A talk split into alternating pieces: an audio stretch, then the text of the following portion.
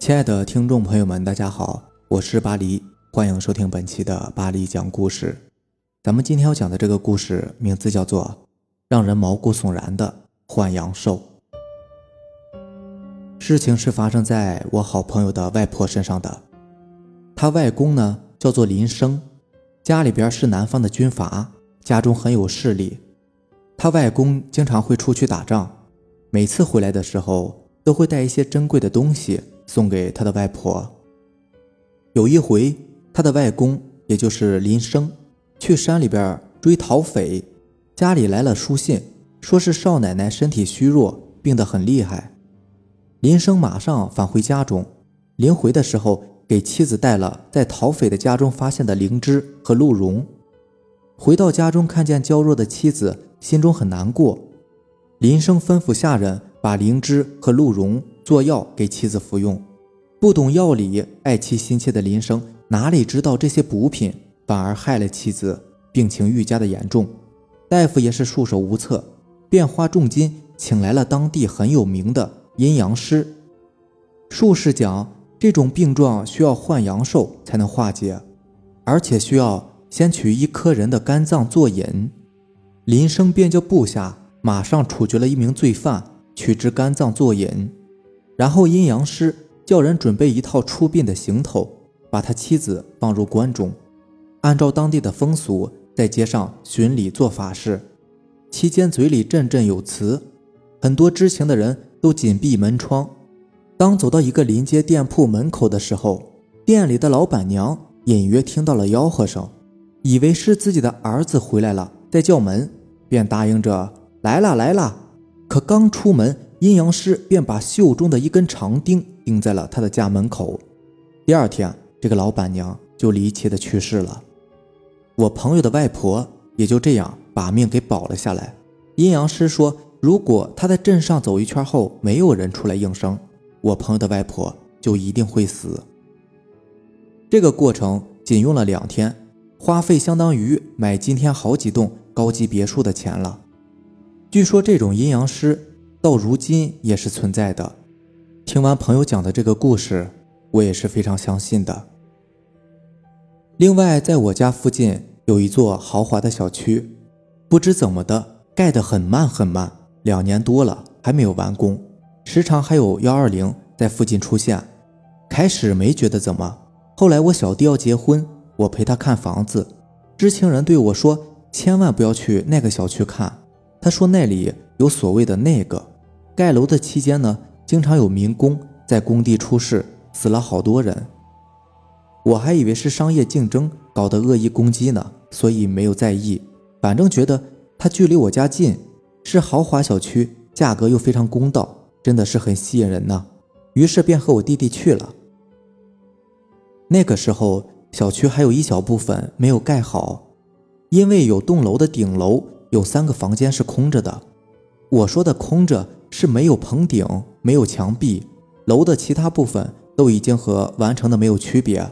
在询问过程中呢。我们遇到了我高中同学，他是这个楼盘开发公司的管理人员，刚好过来办事，于是便聊了起来。他的话让我周身发麻。原来这里真的出了六条人命，并且楼顶的那三间房是怎么盖怎么塌的，死的人都是民工，都是盖的过程中被顶棚或者墙壁给压死的。所以这几间屋子盖了两年都没有盖好，最后只能这么放着了。还有些看房的客人经过这里的时候，被不知道哪里掉下来的石块砸伤，要不然这里的房价也不会由原来的一万三掉到如今的八千多。现在回头想想，真的是挺后怕的，不敢相信这是发生在我自己身边的。听说过很多城市的建筑都有这种盖不完的房间，不知道是不是真的，真的感觉很后怕呢。另外。记得那是在上大学的时候，那个时候还很年轻。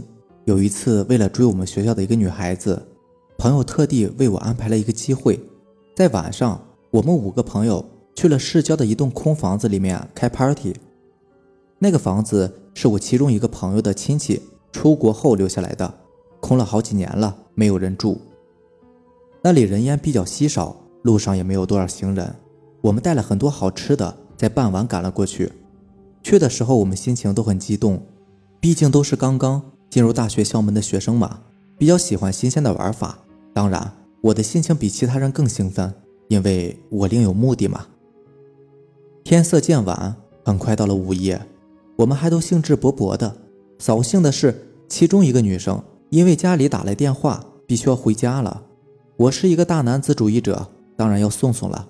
其他人继续，我和那个女同学一起离开了。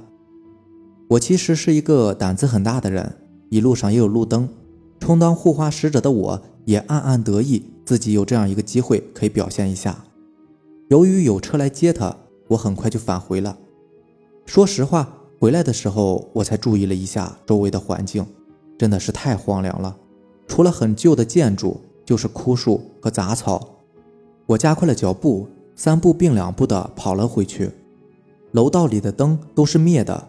我也有了些少许的紧张，老楼的感应灯确实不太好用啊。楼道里也异常的安静，没有了我出来时的音乐声。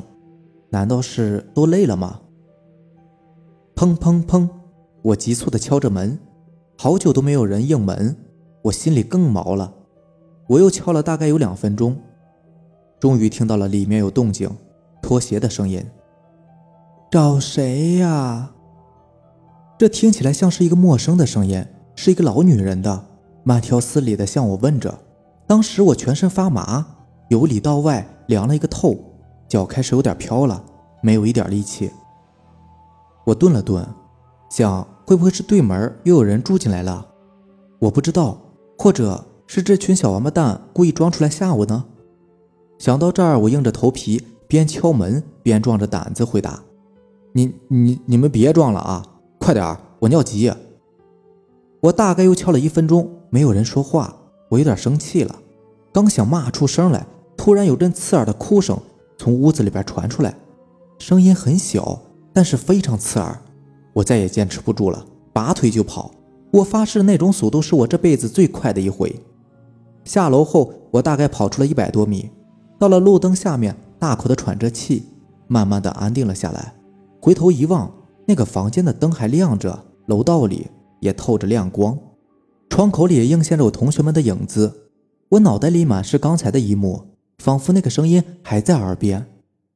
我掏出电话给我同学打了过去，随便拨了一个，竟然不在服务区。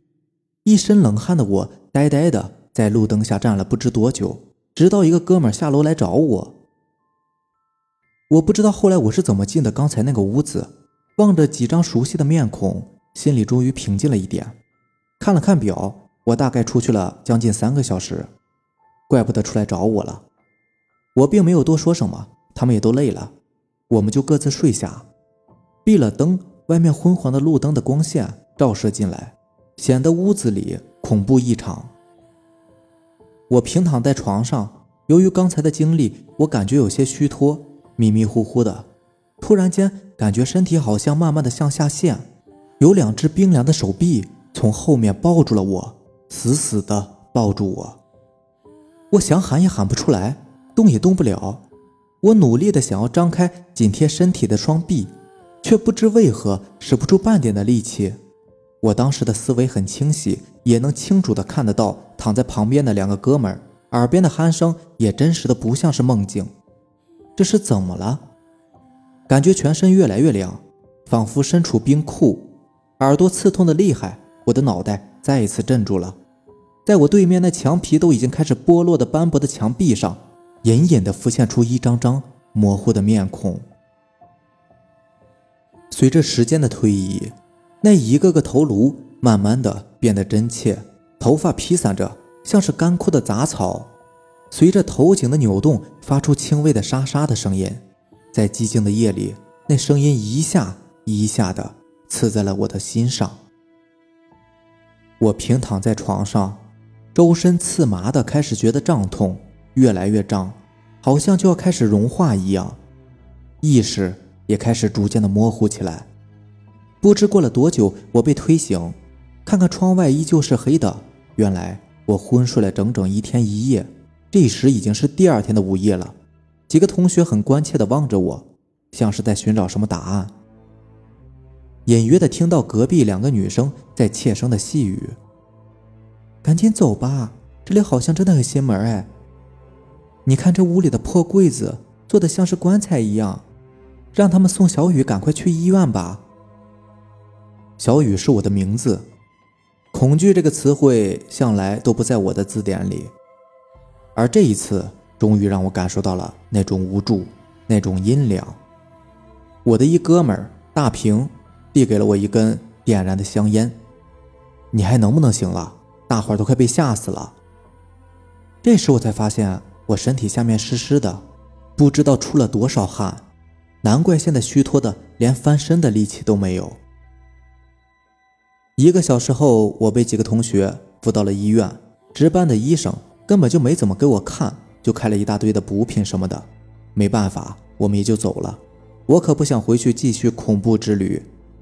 就在医院的旁边的宾馆开了一间房，想明天一早再找一个好点的医生看看。同学们也在我的劝说下各自回去了。由于很累，很快我就睡着了。在睡梦中，耳边突然响起似耳鸣般的细微而又刺耳的声响，我昏昏沉沉的，但在意识里我已经醒了，只是张不开双眼。我努力了好久，始终没有办法，我就放弃了。就那么躺着，乖乖的等着，似乎将要发生的什么事情。我隐约可以感觉到房间的灯突然间亮了，隔了几分钟又自己灭掉，就这样反复着。之后我就昏了过去。第二天，大平一大早就来了，买了好多水果，可惜我一点东西也吃不下，因为不知什么时候喉咙肿了起来。说话的声音都极其的微弱沙哑。大平家里很有钱，也很有势力，在他给我们找的房子中发生这样奇怪的事，性格直爽的他当然是想一肩扛起。我看他眼圈都红了，不知怎么心里开始有了一丝丝的暖意。他和我说：“小雨，别看医生了，没有用的。一会儿我奶奶过来。”其实我也和他心照不宣。当时知道，也不得不相信现在发生的事。他奶奶在中午的时候过来看我了，进屋后脸色低沉，好像是因为大平犯了什么错似的。后来我才知道，那栋楼最近几年根本就没有人住过，我们是唯一的住客。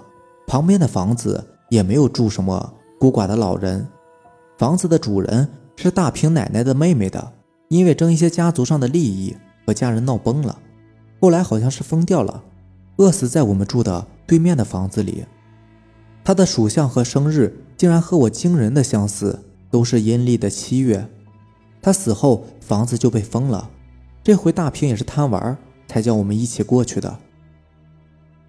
大平的奶奶在我这里待到午夜，也没有和我解释什么，就让大平把我扶起来坐在椅子上，他坐在我的对面。中间的桌子上放了一个碗、一个鸡蛋、一双筷子，还有一些米。我似乎以前听过撒米、立筷子什么的，但从来没有相信过这是真事。看到这些，心里那个凉啊！不知道一会儿会发生什么事情。我虚弱的都无法坐稳。大平用另外一个椅子支起我的一个胳膊。大平奶奶把米抓在手里，慢慢的、均匀的撒在了我的周围。最后在碗里留下了一小撮儿，然后他叫我双手握住了鸡蛋，无论如何都不能放手。我不由得更加紧张起来，手上也恢复了一些力气。大平奶奶又说：“不管我叫你什么，你都回答是或者好。”我没有选择的余地，无力的点着头。何林，他轻声的对我说，仿佛对面的不是我。呃，是，回答起来感觉怪怪的。猛然间，我觉得周身发冷，耳边传来咯吱咯吱的米粒被压碎的声音，全身的汗毛都立了起来。这也太邪门了吧！何林，你要是在，就上来吧。大平奶奶随着话音缓缓地拿起了那双筷子，立在了那个只有一点点米粒的碗里。上来吧。我知道是你，我一下回过神来，答道：“好。”他的手又缓缓的放开。这是真的吗？居然，居然那个筷子稳稳的立在了碗里，距离这么近，不由得让我倒吸了一口冷气，全身像是冻僵了一般。只有手里的鸡蛋发出一点点热量，能让我感觉到我还是一个有直觉的人。这么多年了，你还有什么想不开的呢？碗里的米开始震动起来，像是有生命似的，慢慢的。把那双筷子的头给包裹起来。放过这个年轻人吧，我会在你的忌日给你做场法事的。我的意识渐渐的模糊起来，后来便不记得他问了什么，也记不得我回答了什么。次日清早，我被大平叫醒，我的手中依然紧紧的握着那个鸡蛋，还是热热的。鸡蛋表皮已经被我捏破了。里面竟然已经熟透了。奶奶说：“让你把鸡蛋吃了，就会好了。”大平的脸色蜡黄蜡黄的，看得有些瘆人。我努力的回想着到底发生了什么，后来发生的事情却依旧模糊的，像是我嘴中的鸡蛋。事后的大平沉默寡言，便很少和我接触了。一年后，大平的奶奶去世了，大平也出了国。原来大平奶奶答应用自己剩余的阳寿换我的平安，这些是我今年去欧洲的时候她才告诉我的。我们依旧是很要好的朋友，只不过当年是年轻不懂事罢了。愿他在异乡平安吧。好了，这就是咱们今天的故事了。如果喜欢咱们的节目呢，就点个订阅吧。另外，如果你也有比较精彩的故事想分享给大家的话，可以给我私信或者留言，或者是加我的微信四五七五幺七五二九。行，那咱们下期见，拜拜。